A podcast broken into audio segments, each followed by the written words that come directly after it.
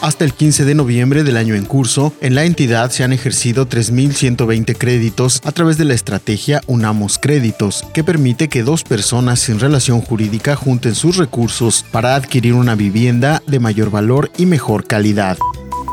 al conmemorar el Día Internacional de Lucha contra el Cáncer de Pulmón, la Comisión Nacional contra las Adicciones reiteró el llamado a la población para que deje de fumar tabaco al tratarse de una enfermedad que se puede evitar si se atienden las recomendaciones